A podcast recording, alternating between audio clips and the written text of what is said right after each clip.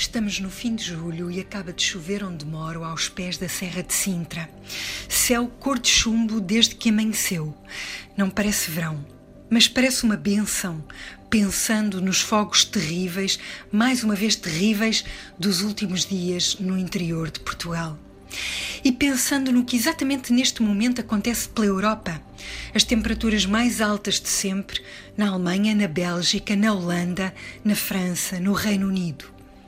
No Reino Unido não bastava Boris Johnson ter tomado posse, como o calor é tanto que afetou as linhas de comboio, por exemplo. Lembro-me de, no inverno passado, estar no meio da neve de França e as notícias serem de linhas de comboio impedidas por causa do gelo que, na altura, batia todos os recordes, por exemplo, nos Estados Unidos da América e outros lugares.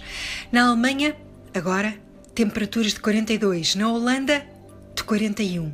Em França, Ontem, infantários foram fechados e, e, as pessoas aconselhadas a trabalhar a partir de casa.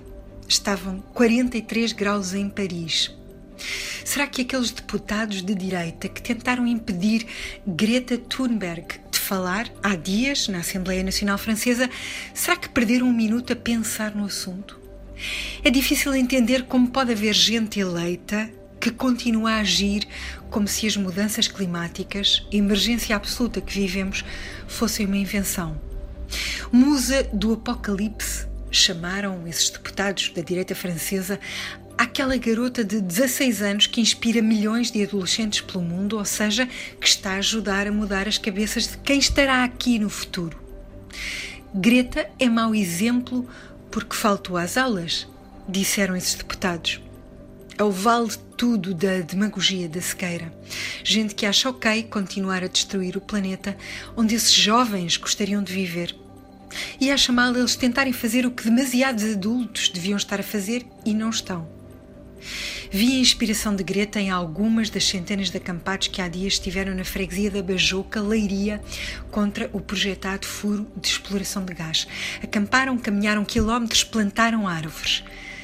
Centenas precisam de milhares, de milhões. Precisam de um governo que entenda que isto é uma emergência esta é a última crónica antes de meados de setembro. As coisas não vão ficar melhores se centenas não se tornarem milhares, milhões.